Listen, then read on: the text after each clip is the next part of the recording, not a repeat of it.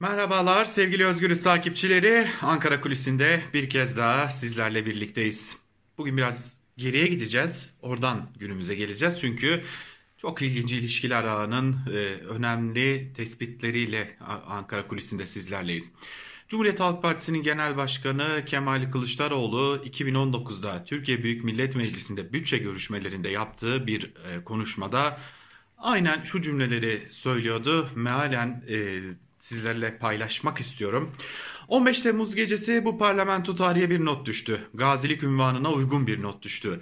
Bir sürü insan içeri alındı. O karmaşa içinde haksızlık ve hukuksuzluk olabilir. Ama daha sonra hukuk içerisinde bir FETÖ borsası kuruldu.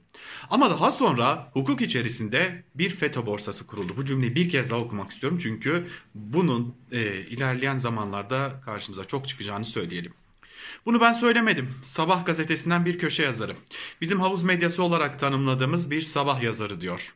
Sizlerden bir milletvekili de söylüyor. Aynen şöyle. FETÖ borsası oluştu ve bu işle uğraşan özel bir ekip var.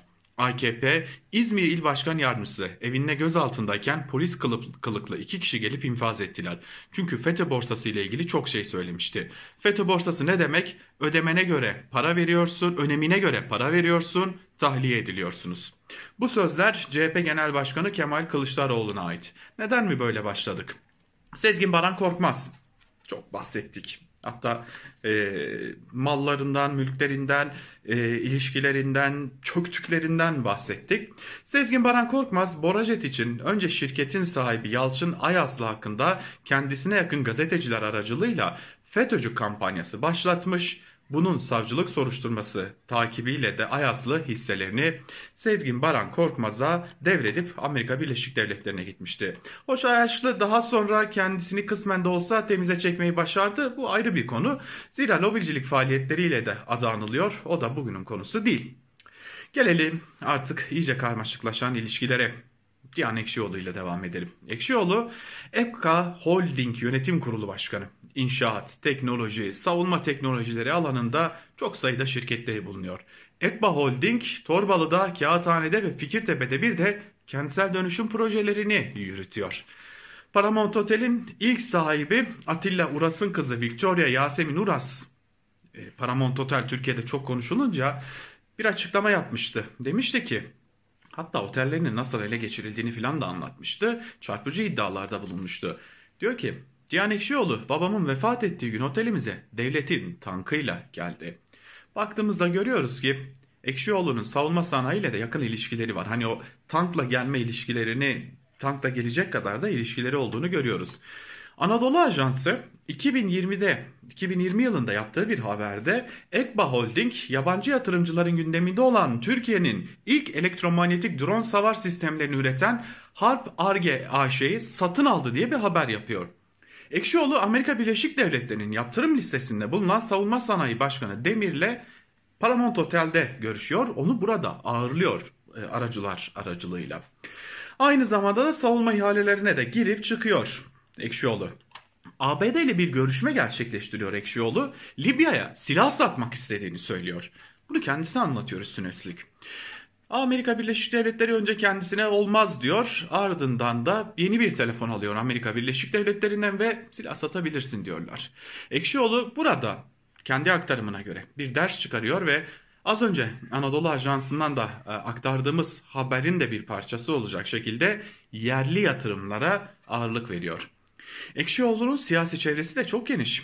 Ekşioğlu İçişleri Bakanı Süleyman Soylu, Çevre ve Şehircilik Bakanı Murat Kurum, eski başbakanlardan Binali Yıldırım gibi AKP'li isimlerle de makamlarında dahi görüşme gerçekleştirebiliyor. Veys Ateş'in de başını yemişti. Veys Ateş'le de yine kendi otelinde görüşmüş, onu orada ağırlamıştı.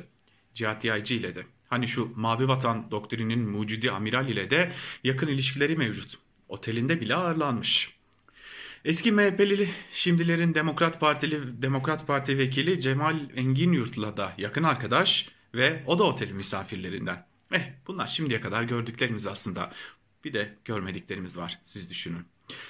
Bir de FETÖ borsasının bir diğer ayağına gelelim çünkü Ekşioğlu'na e, Ekşioğlu'nu anlatabilmek için oraya da bakmak gerekecek. Çünkü suç örgütü lideri Sedat Peker diyor ki Victoria Gardens'a Ukrayna'daki Victoria Gardens'a çöktüler.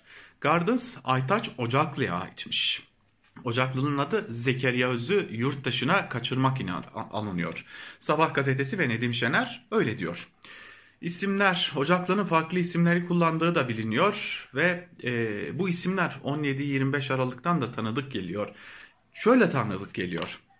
Ağoğlu'nun yurt dışı satış danışmanlarından Halil İbrahim Demirhan ve kardeşi Ali Demirhan ile Savcı Zekeriya Öz, Ergenekon davalarının o meşhur savcısı şimdilerde yurt dışında kaçak yaşıyor.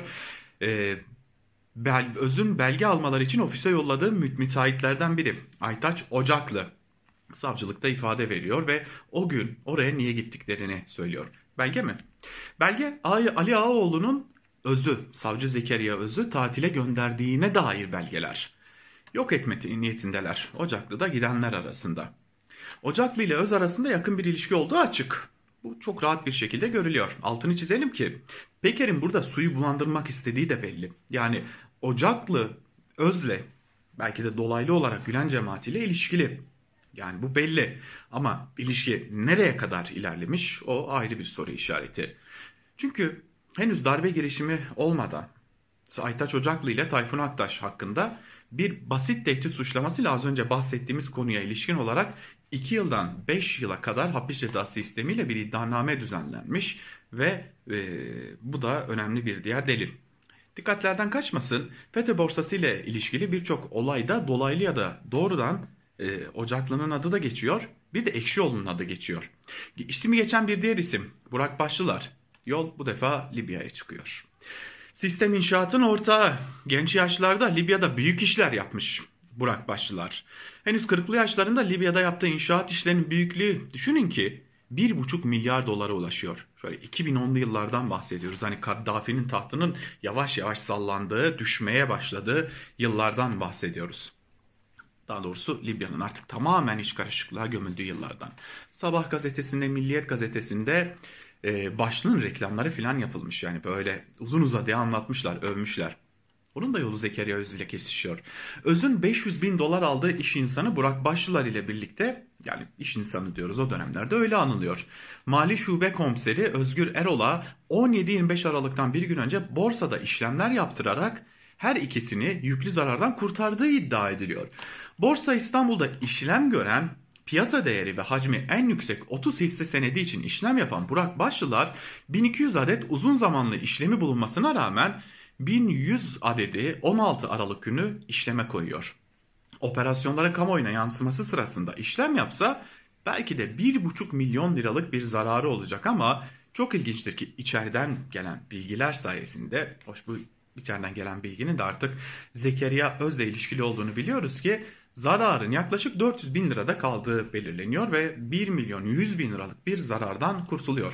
Eh Burak Başlıları FETÖ suçlamalarından kurtarmak için devreye giren savcı da tanıdık. Hani e, Sedat Peker bahsediyor ya o da Gezi iddianamesini hazırlayanlardan.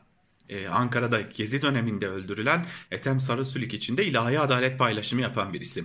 Şimdi sıkı durun. Çok ilginç bir noktaya geliyoruz. Savunma ihaleleri alan, albümünde siyasilerle olmadık fotoğrafı kalmayan, üst düzey isimlerle çok yakın ilişkileri olduğu bilinen, daha 2020 yılında bile savunma sanayine dair işler yapan Ekşioğlu'nun ortağı Başlılar evet. Burak Başlılar aynı zamanda Ekşioğlu'nun ortaklarından. Bir de Ekşioğlu'nun emanetçisi olarak biliniyor. Burada Sezgin Baran Korkmaz devreye giriyor. Sezgin Baran Korkmaz'dan ve başka e, isimlerden toplanılan kağıtların yani değerli kağıtların emanetçisi olarak da Burak Başlılar'ın e, kullanıldığını biliyoruz. Ekşioğlu'nun emanetçisi bu arada. Bunu biz değil bir de yani ortaklık ilişkisini biz değil İstanbul Ticaret Odası da söylüyor resmi kayıtlara göre de bir ortaklıkları mevcuttu. Parlatıldığı ilk yıllarda tanınmayan başların bir diğer ortağı mı? O da tanıdık. Fettah Tamince. Yıllar evvel Burak Başlılar ile Bodrum'da birkaç koya yapılacak dev bir kompleks yapacaklarını açıklıyor Fettah Tamince. Sonra ikilinin vergi kaçakçılığı yaptığına dair belgeler de ortalığa saçılıyor. Bu da bir diğer ortak. İlişkilerin özeti şöyle sevgili takipçiler. Zekeriya Öz ile işbirliği yapan isimler. Savunma sanayinden ihaleler alan ve Anadolu Ajansı'nda bundan övünülerek bahsedilen bir diğer isim. Ve bu, bu, bu isimler ilişkililer. Ortaklıkları var. Zekeriya Öz'le bağlantıları var. E, hoş e, Gülen cemaati ve Ergenekon e, çekişmesi, Ergenekon soruşturmaları çekişmesi malum. Her iki tarafla da iş yapabilen isimlerden bahsediyoruz burada. Yani çok çok çok ilginç ilişkilere sahip bir e, topluluktan bahsediyoruz.